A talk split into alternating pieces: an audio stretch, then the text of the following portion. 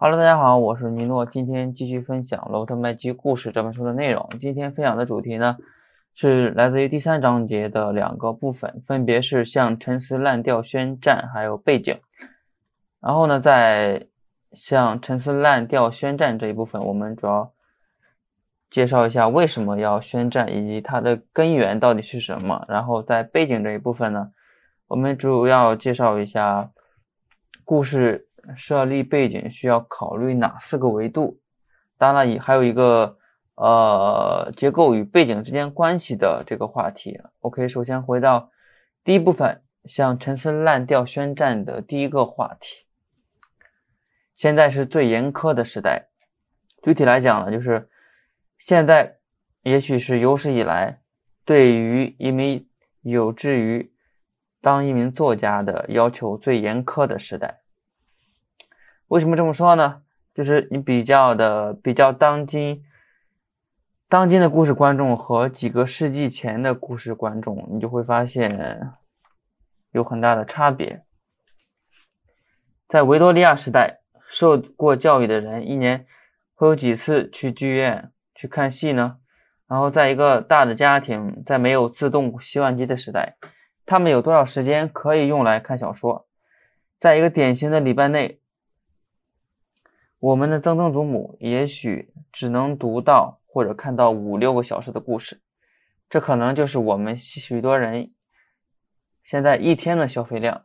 而到现在呢，现代的电影观众坐下来观众观赏你的作品，他们可能已经消化了成千上万个小时的电影、电视、戏剧或者散文。那么这这个时候就作者就面会面临的一个挑战。这个挑战是什么？就是你将怎样创造出他们没有看过的东西呢？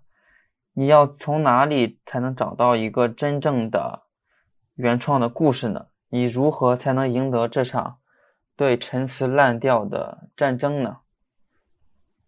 那前面也讲了，其实陈词滥调就是观众不满的一个根源，他们就像一个。悄然蔓延开的瘟疫一样，他们已经感染了所有的故事媒介。我们常常会合上小说或者走出影院，厌倦厌倦于从一开始就已经一目了然的这种结局，不满足那些我们已经看过了很多次的陈词滥调式的场景和人物。这是一场弥漫世界的时间的失意。时间的疾病，病因呢非常简单，那就是一切陈词滥调的根源都可以追溯到一个原因，那就是也可也也也是唯一的一个原因，就是作者不了解他故事中的世界。那么作者他为什么会不了解他故事中的世界呢？主要是出于下面的一个原因，你首先就是。这种作者呢，他通常会选选好一个背景，然后开始写剧本。他可能呃想当然的认为自己已经了解这个虚构的世界，但事实上呢却是一无所知的。然后当他搜肠刮肚寻找素材的时候，脑海中却一片空白。那么这个时候他们他们会怎么办呢？那么他只好求助于有相似背景的戏剧、小说、电影和电视。那么他会从其他的作家的作品中剽窃我们看过的场景，演绎我们听过的对白，乔装我们听听见过的人物，冒充为自己的作品。呃，我是学到了一个新词，叫做“虫草文学”。那么虫草文学的残羹冷冷炙呢，冷饭端上桌呢，也只是乏味的一个拼盘。哪怕他们也许是才华横溢的，却始终。缺少对故事背景以及故事背景中，呃很多事物的深刻理解。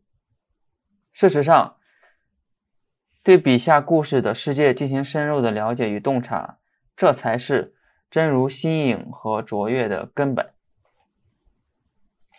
呃，那么 OK，这就是第一个部分，陈向向陈词滥调宣战的一个一个内容。第二个部分就是背景，背景这一部分呢分为五个话题，前四个话题呢主要是呃故事背景的四个维度，分别是时代、期限、地点，还有冲突层面。最后一个话题就是结构与背结构和背景之间的关系。OK，首先回到第一个话题，呃，时代，时代呢，它是故事背景的第一个时间维度。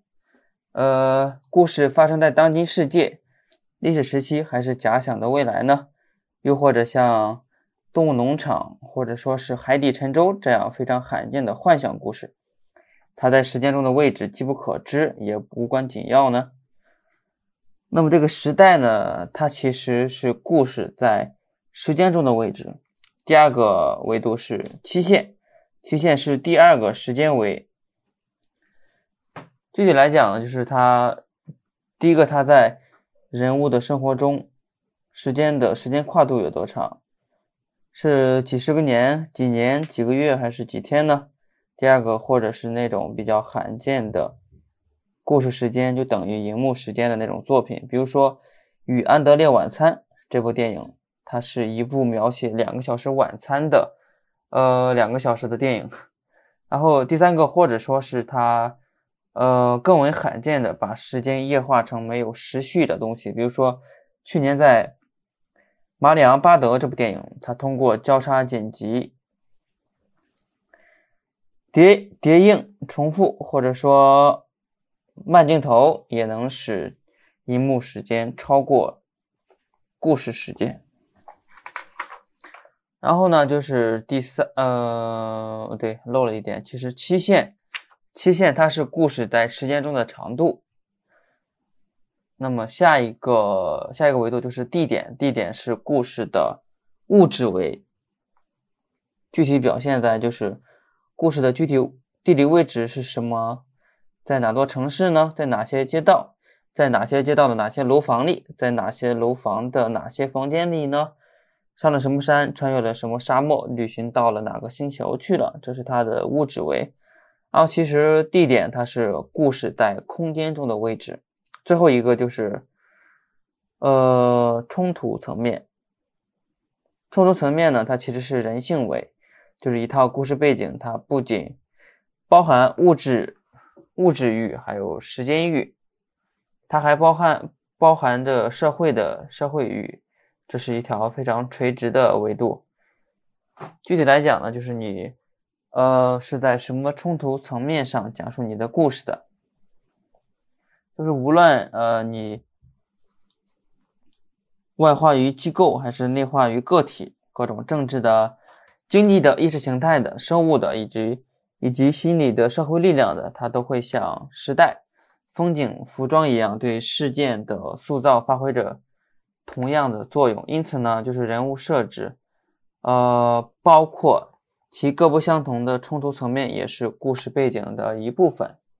那么，其实故事的定位也也可以呃定位在很多层层层面，比如说你的故事是否需要。聚焦于人物内心的，即使是不自觉的冲突呢，或者提高一个层面，聚焦于人际之间的冲突，或者更高更广，聚焦于社会机构的斗争，甚至再广再广泛一点，就是聚焦于与环境力量的争斗啊。那么从呃个人潜意识到天上的浩瀚星辰，穿越生活的多有穿越生活的所有多重体验，你的故事都可以定位到这些层面。的任意一合或者任意组合里面，简单来说呢，冲突层面就是故事在人类斗争的层级体系中的位置。最后一个小的话题呢，就是结构与背景之间的关系。呃，这方面的关系呢，主要有四个。第一个是一个故事的背景，它严格界定了并限制了它的可能性。具体来讲呢，就是尽管背景它是一种虚构，但是它并非像你所想的那样，就是一切事物都可能被允许在其中发生。就是在任何的世界里面，无论其想象的成分有多大，也只能在有特定的事件是可能的、豁然的。这个豁然呢，就是有有概率的。然后，呃，举例来讲，就是如果你的戏设置在西洛杉矶门禁森严的高级住宅区，那么我们就不可能。看到当地的业主在在这个绿树成荫的街道上聚众闹事，用来借此抗抗议社会的不公。尽管呢，他们可以随手就办一个一千美元一盘的筹筹款的参会。另一方面呢，就是如果你的背景它是在东洛杉矶贫民窟的安居工程，那么这些居民呢，在就则不可能会在一千美元一盘的豪华宴会上就餐。但是他们可能会走上街头来要求变革，所以说，呃，第二个关系就是故事，也是也也是也算是这个他们关系的一个概括吧。就是故事它必须遵其遵守其内呃自身内在的或然性法则，或然性前面也讲了，就是那个概率性，呃，因此呢，作家的事件。选择局限于他所创造的世界内的可能性和或然性。呃，第三个关系就是每一个虚构的世界，它都创立了一种独一无二的宇宙论，它并并制定了自身的规则。具体来讲呢，就是其中的事情如何发生，而且为何发生，无论背景有多么现实，多么荒诞。其因果的原理一旦确确定，就一定不可能更改。呃，举例来讲，就是呃，实际上在所有的类型片里面，幻想片是最严格的，并且它在结构上是最拘泥常规的。我们通常会给予幻想片作者一个偏离现实的一个大飞跃，然后便要求他严密。编组的豁然性，而且它不容，它不允许像它不容，不允许任何的巧合，比如说像绿野绿绿野仙踪严格的那种大情节。第二个就是，呃，一种粗糙的现实主义，它经常允许逻辑上的跳跃，比如说像这个普通嫌疑犯里面一样，编剧。克里斯托弗·麦麦考利便将其狂放不羁的小概率事件装进了自由联想的法则框里。然后，呃，第四个，呃，第四个关系就是故事，它并不是凭空产生的，而脱胎于已在历史上和人类经验中存在的素材，而且呢，从对你的第一印象开始。观众便开始了对于你虚构宇宙的考察，进行一番去伪存真的工作。无论是自觉还是不自觉，他们都想知道你的法则，他想明白你在具体世界中的事情以及如何以及为何发生。发生通过对背景的个人选择以及你其中的工作方式，你就已经创造了，呃，创立了这些可能性和局限性。于是，在发明这些束缚之后呢？你便将自己锁定在一份必须严格遵守的契约里面，因为一旦观众掌握了你的法则，只要稍有违反，稍有违反，他们就觉得你在违约，认为你的作品不合逻辑、不可信，从而拒绝接受。就是如此看来呢，背景呢就像是给想象力戴上的紧箍咒。作者呢也会遇到一种呃。很多作者他尝试用非具体化的方法来摆脱背景的束缚，其实这是错误的。比如说，当他问他问那个，当他问作者的背景是什么，那个人总是说是美国，这是一个非常抽象的回答。然后呢，就是还有比如说他问他讲的是什么故事，作者就会回答是讲的是离婚。对，就是非常，还有什么能比离婚更美国化的东西呢？